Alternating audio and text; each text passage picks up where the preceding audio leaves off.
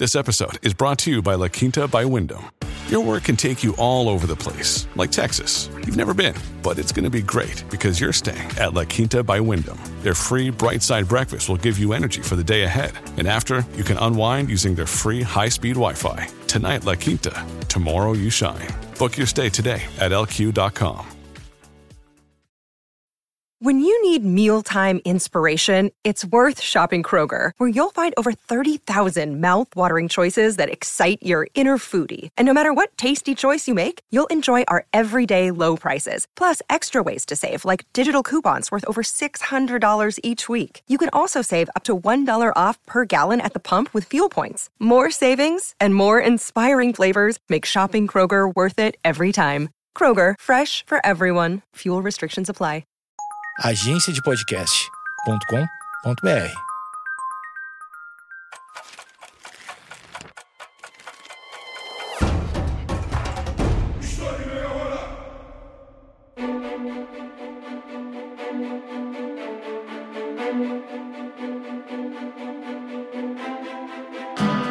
Quem foram aqueles que nos governaram no período ditatorial?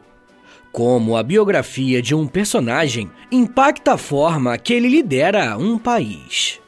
Essas são apenas algumas perguntas que podemos nos fazer quando estudamos com mais atenção a biografia de Humberto de Alencar Castelo Branco, o 26º presidente do Brasil, sendo o primeiro que governou durante a ditadura militar. Esse episódio está inserido em uma série que existe aqui no podcast, onde eu conto a história, a trajetória e o governo dos presidentes que o Brasil já teve. Porém, até esse momento, eu falei de presidentes que lideraram o país em períodos de normalidade institucional. Só que com o Castelo Branco as coisas não foram bem assim. Como iremos ver ao longo do episódio, ele foi peça fundamental no golpe de 64. Como sempre, eu quero lembrá-los que eu baseio esse conteúdo em fontes e em autores confiáveis, que você pode e deve consultar na descrição do episódio. Humberto de Alencar Castelo Branco nasceu no dia 20 de setembro de 1897, na cidade de Fortaleza, capital do estado do Ceará. Seu pai era o general piauiense Cândido Borges Castelo Branco e a sua mãe, Antonieta Alencar Castelo Branco, sendo ambos descendentes de figuras importantes da literatura brasileira. Por parte da mãe, era parente de José de Alencar, e por parte de pai, ele vinha de uma família que tinha parentesco com a escritora Raquel de Queiroz. Não sei se você conhece esses dois nomes, mas eles fazem parte do panteão da nossa literatura. Essa informação é importante porque nos mostra que Humberto Castelo Branco nasceu em uma família muito privilegiada em dois aspectos. O primeiro era o econômico e o segundo, cultural. A história do Brasil no final do século XIX e no início do século XX é muito ligada às Forças Armadas. E pertencer a essa instituição é praticamente uma garantia de que esses indivíduos terão acesso a recursos que a maioria da população nem sonharia em ter. Até os oito anos de idade, o jovem Castelo Branco viveu a sua infância percorrendo os interiores do Ceará, em viagens com os seus pais, principalmente a trabalho. Depois foi enviado para Recife, em Pernambuco, para que pudesse estudar em um colégio conceituado. Segundo um relato de um dos seus professores, Castelo Branco tinha dificuldade em acompanhar a classe nos estudos, demorando mais que os seus colegas para aprender determinados conteúdos. Por conta disso, a sua mãe, Dona Antonieta, o trouxe de volta ao seu estado natal, para que algumas irmãs católicas da Ordem Vicentina pudessem ajudar Castelo Branco para adquirir alguns conhecimentos básicos, para que aí sim ele pudesse se desenvolver nos estudos. Como ele era filho de um general, era até esperado que ele seguisse a carreira militar do seu pai, e foi justamente isso que Humberto Castelo Branco quis fazer. Em 1911, aos 14 anos de idade, ele atravessou o país e partiu sozinho rumo ao Rio Grande do Sul, para que pudesse, assim, iniciar a sua carreira nas Forças Armadas Brasileiras, seguindo a trajetória percorrida pelo seu pai, Cândido Castelo Branco.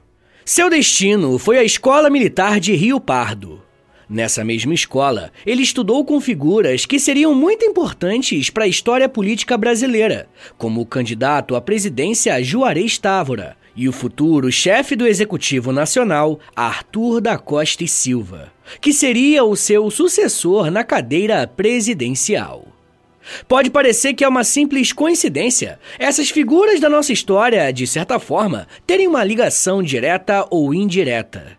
Mas isso só mostra pra gente como a elite que compõe o Brasil é muito restrita, fazendo com que essas conexões fiquem expostas quando as analisamos mais de perto. Agora, tentem imaginar esse ambiente escolar, onde muitos dos alunos seriam no futuro protagonistas da história nacional, seja para o bem ou para o mal, todos estudando juntos, aprendendo os mesmos conteúdos. Se durante a sua infância Humberto Castelo Branco tinha dificuldade de progredir nos estudos, não podemos dizer o mesmo da sua trajetória na vida adulta, caracterizada pela sua rápida escalada em cargos militares. Tudo isso não seria possível sem a capacidade prática de Castelo Branco, que se tornou, ao longo do tempo, um dos melhores alunos da sua classe. Ele também se mostrou alguém muito responsável, e podemos observar isso a partir das suas promoções no exército. Sempre que a sua patente aumentava, ele era escalado para cumprir alguma missão específica, se tornando uma pessoa de confiança dentro da instituição. Aos 21 anos, em 1918, ele foi para outra escola militar, dessa vez a de Realengo, no Rio de Janeiro, que era a instituição formadora de oficiais do Exército Brasileiro. Esse instituto tinha sido criado há poucos anos antes da chegada de Castelo Branco, e ele foi um dos primeiros a se formar nesse local. Nessa academia, ele foi declarado aspirante a oficial da infantaria, três anos depois do seu início, e logo foi direcionado para Belo Horizonte, em Minas Gerais. Em 1923, Castelo Branco se tornou o primeiro tenente e passou por uma série de aperfeiçoamentos até assumir posições de liderança em São Paulo, controlando revoltas internas e na própria Escola Militar de Realengo, instituindo alunos da infantaria. A década de 20 foi um período delicado para as Forças Armadas brasileiras, que vivenciaram uma série de revoltas internas e crises.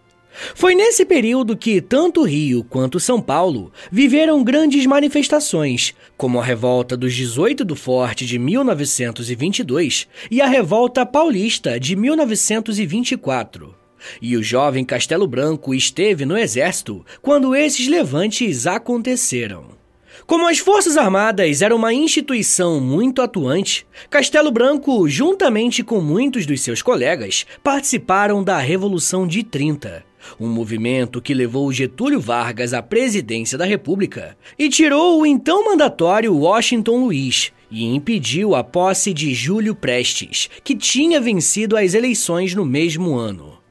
No ano seguinte, Humberto foi estudar na Escola de Comando Estado-Maior do Exército, localizada também no Rio de Janeiro. É nesse ambiente que oficiais militares superiores são instruídos em atribuições de comando, ou seja, a carreira de Castelo Branco estava seguindo para que ele assumisse postos de comando dentro do exército. Aos 41 anos de idade, em 1938, ele atingiu voos maiores, sendo promovido a major e se matriculando na Escola Superior de Guerra Francesa. Por mais que o seu objetivo fosse estudar para ter uma patente alta, a sua trajetória acabou levando para o campo de batalha, na maior guerra do século XX. Eu tô falando da Segunda Guerra Mundial.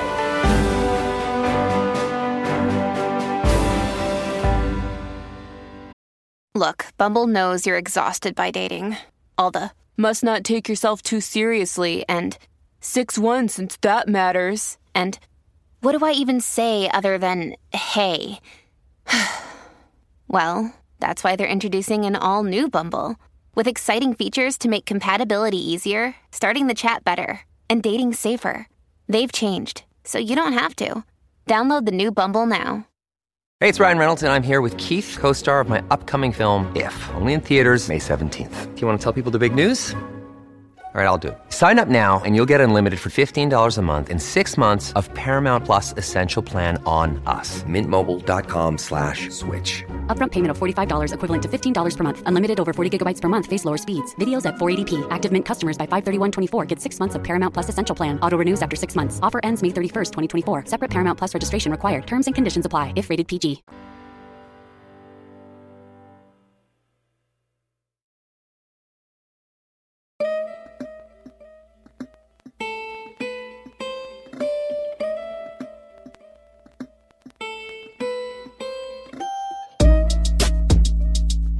Final da década de 30 foi marcado pelo início da guerra.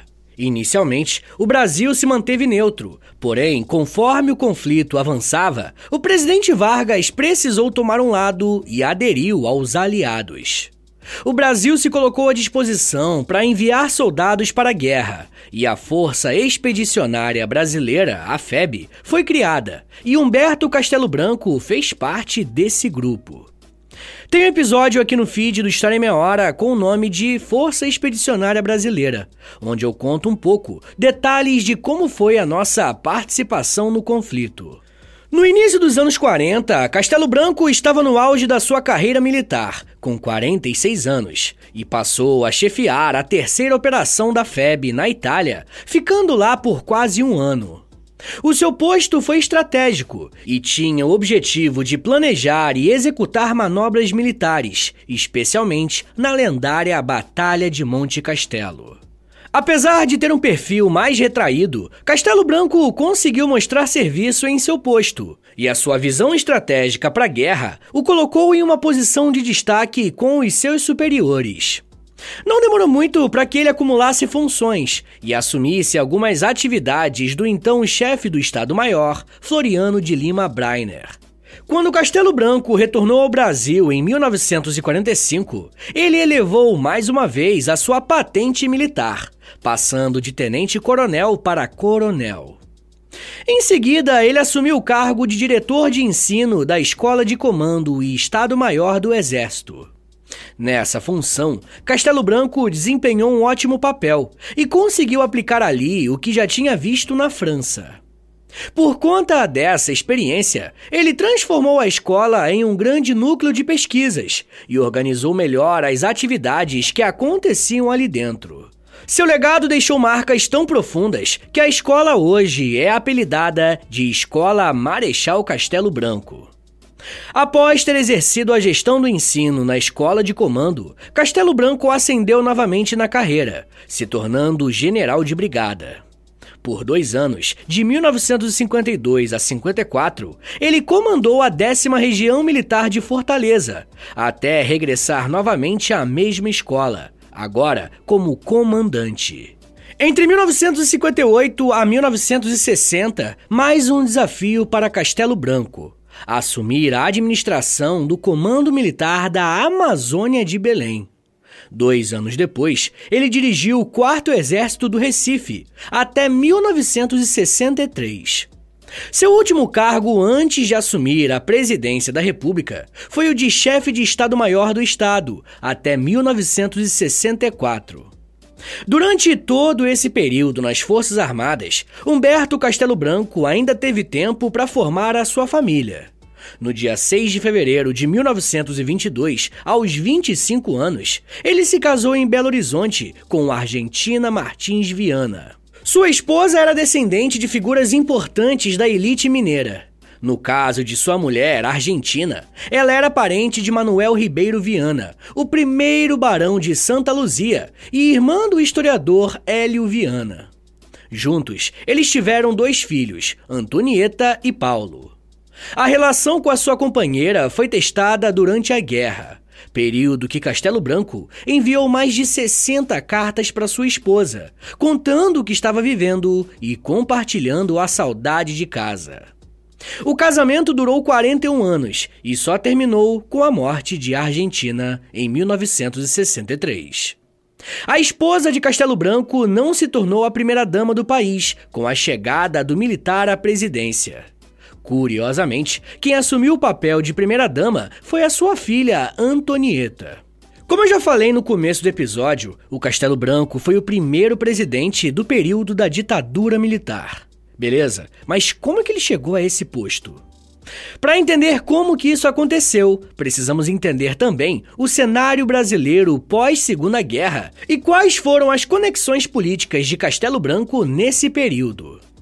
Castelo Branco sempre esteve ligado a ações políticas durante o seu período no Exército Brasileiro, como nos casos da Revolução de 30 e da Segunda Guerra Mundial. A partir de 1955, esse movimento se tornou cada vez mais intenso por parte de Humberto, pois nesse ano, parte dos militares queriam dar um golpe de Estado no presidente eleito Juscelino Kubitschek. Castelo Branco fazia parte daqueles que queriam impedir os seus colegas de fazerem isso, assim como o general Henrique Teixeira Lott. Lott e Castelo Branco ajudaram JK a garantir a sua posse. Nas eleições presidenciais de 1960, que determinaram o sucessor de Kubitschek, ocorreu um grande choque de ideias nos resultados finais. Naquela época, os eleitores votavam para presidente e também para vice-presidente, e os dois eleitos tinham pensamentos opostos. Com 48% dos votos, Jânio Quadros venceu o candidato de Juscelino, que era o próprio general Teixeira Lott. Já para o cargo de vice-presidente da República, o escolhido foi João Goulart, o Jango.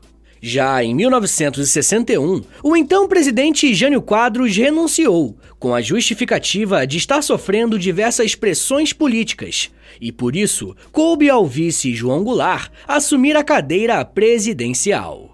Em 1964, no contexto da Guerra Fria, o seu governo passou a sofrer diversas intimidações dos militares que consideraram o seu governo perigoso para o Brasil e alegaram que o Brasil poderia seguir o caminho de Cuba.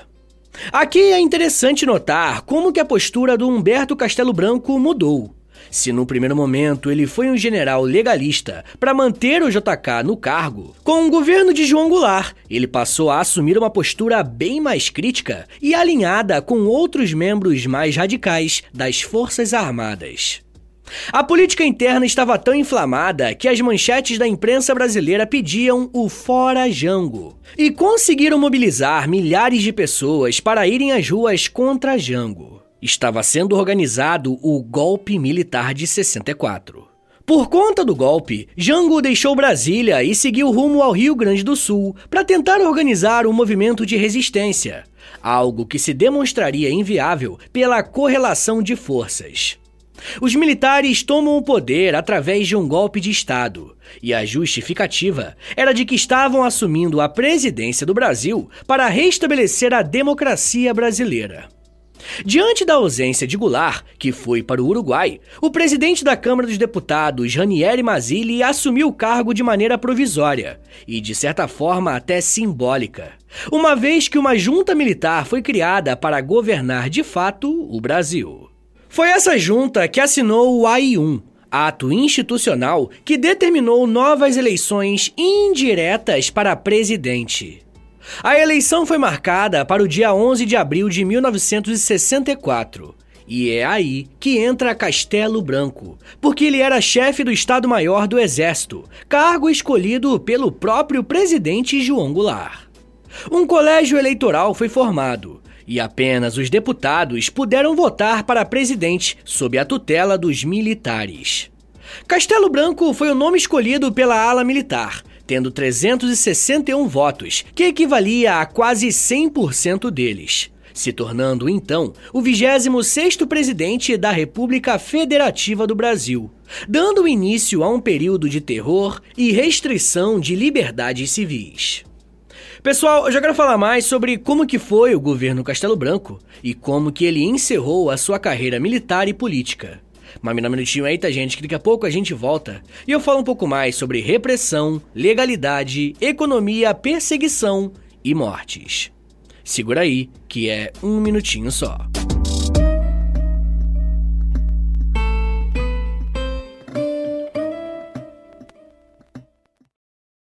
Você conhece a loja do História em Meia Hora? A nossa lojinha fica no site da loja, é L-O-L-J-A, loja. Tem camiseta do Lampião com Akira, camiseta do Brasil na Segunda Guerra, da cadela laica que foi pro espaço, tem muita coisa maneira lá, tudo com temática histórica, claro.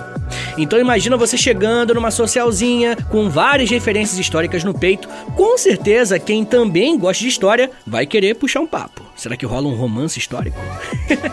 Joga aí na busca História em Meia Hora Loja, L-O-L-J-A, ou clique no link da descrição do episódio para ter acesso aos nossos produtos. Valeu, gente!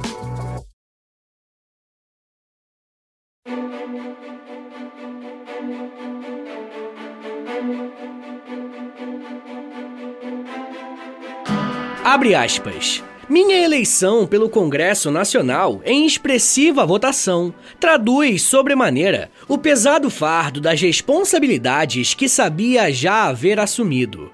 Ao aceitar a indicação de minha candidatura à presidência da República por forças políticas ponderáveis, sob a liderança de vários governadores de Estado. O calor da opinião pública, através das autênticas manifestações populares e de numerosas entidades de classe, estimulou-me a essa atitude. Fecha aspas. As palavras que você acabou de ouvir foram ditas pelo Humberto Castelo Branco no dia 11 de abril de 1964, em uma transmissão nacional no rádio e na TV, após o golpe contra Jango ter tido sucesso. Nesse discurso, dá para perceber como que os militares brasileiros usaram como justificativa o apoio de parte da sociedade civil para darem andamento à derrubada do Jango. Por ser o primeiro presidente após o golpe, Castelo Branco iria se esforçar para dar legitimidade ao seu governo, bem como tentar aumentar o apoio popular.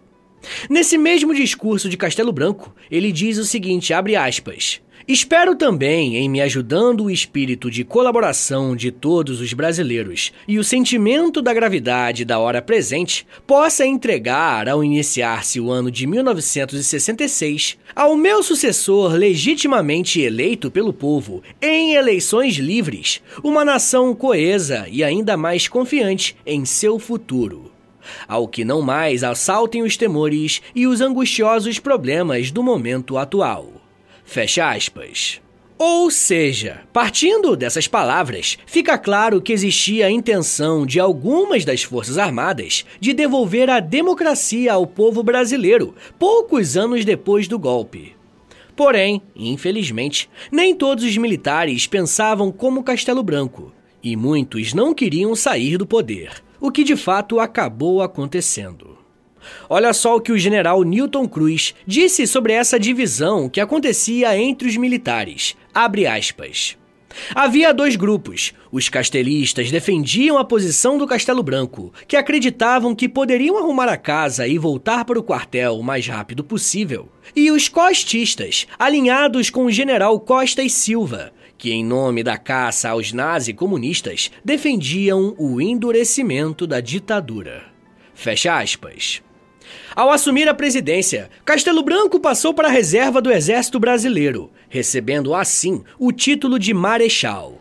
Naquela época, diferentemente dos dias atuais, quando um general saía da ativa, ele recebia automaticamente a mais alta patente, que naquela época era a de Marechal.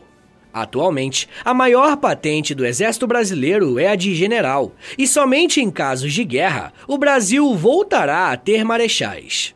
Bom, Castelo Branco assumiu a presidência de forma oficial no dia 15 de abril de 1964, e o seu governo deixou marcas profundas na condução do início da ditadura militar. Por meio do Ato Institucional número 2, o AI2, ele caçou o registro de todos os 13 partidos existentes naquele período e permitiu a existência de apenas dois partidos, que foram criados logo em seguida: a Arena, que é a Aliança Renovadora Nacional, ligada aos militares, e o MDB, Movimento Democrático Brasileiro, de oposição, entre aspas, ao regime, e que, em tese, defendia a volta do Brasil para a democracia, apesar de ter em seus quadros defensores da ditadura.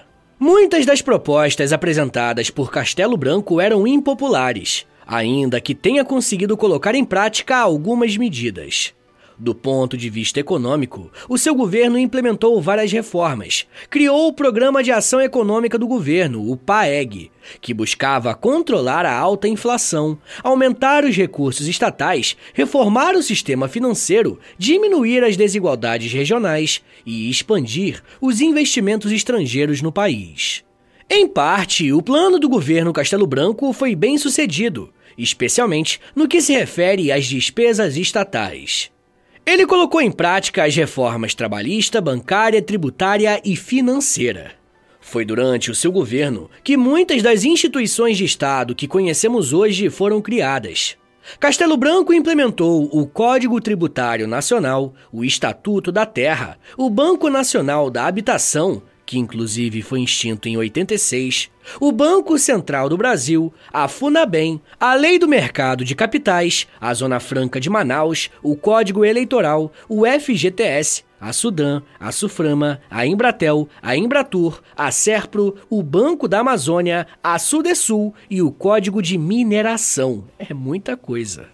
Ou seja, deu para perceber como no governo Castelo Branco o Estado passou a atuar em várias áreas da economia brasileira. No final do seu governo, em 67, ele também criou o Cruzeiro Novo, uma nova moeda brasileira que permaneceu em uso até 1970. Outras medidas importantes que aconteceram durante o seu governo foram a aprovação do Regulamento Geral do Instituto Brasileiro de Reforma Agrária, o IBRA, o atual INCRA mesmo Castelo Branco não tendo avançado em nada nessa pauta. Vale lembrar que um dos pontos mais polêmicos do governo Jango foi a sua defesa de uma reforma agrária no Brasil. Foi a administração Castelo Branco que também unificou os institutos de previdência social em apenas um, o INPS, atualmente renomeado para INSS. Como Castelo Branco restringiu uma série de liberdades políticas, ele acabou enfrentando fortes reações do grupo de oposição, que decidiram partir para a luta armada. O ataque mais violento desses opositores foi o atentado do Aeroporto Internacional dos Guararapes, no litoral pernambucano, que tentou explodir uma bomba no local e matar o candidato a sucessor de Castelo Branco, Arthur da Costa e Silva que era a da chamada linha dura dos militares. Nesse ataque, algumas pessoas foram mortas ou acabaram ficando feridas, mas o alvo principal dessa ação não foi atingido. Até hoje não se sabe exatamente quem organizou a explosão, e desde o ocorrido, o governo federal iniciou uma intensa guerra contra as atividades de guerrilha e de terrorismo. A política de repressão aos que os militares consideravam comunismo levou à prisão e à tortura diversos líderes do país, que foram enquadrados na Lei de Segurança Nacional. Empresários e organizações sindicais e estudantis também foram investigados. A oposição política à ditadura também cresceu, unindo antigos rivais políticos como Carlos Lacerda, Juscelino Kubitschek e João Goulart, os três grandes líderes dos maiores partidos da experiência democrática pré-golpe de 64, a UDN, o PSD e o PTB.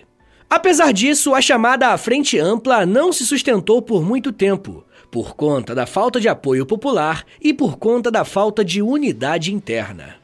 De acordo com as professoras Maria Celina da Araújo e Mariana Joffeli, ainda no primeiro ano de governo do Castelo Branco, abre aspas, o poder legislativo foi atingido com o afastamento de 50 parlamentares, o que modificou consideravelmente a configuração do Congresso Nacional, e o judiciário perdeu dezenas de juízes.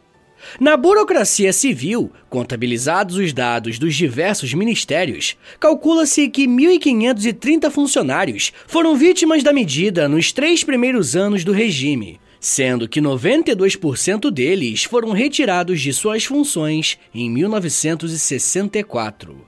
Fecha aspas. Durante o governo de Castelo Branco, a ditadura escreveu uma nova Constituição entre 1966 a 67, a partir do Ato Institucional número 4.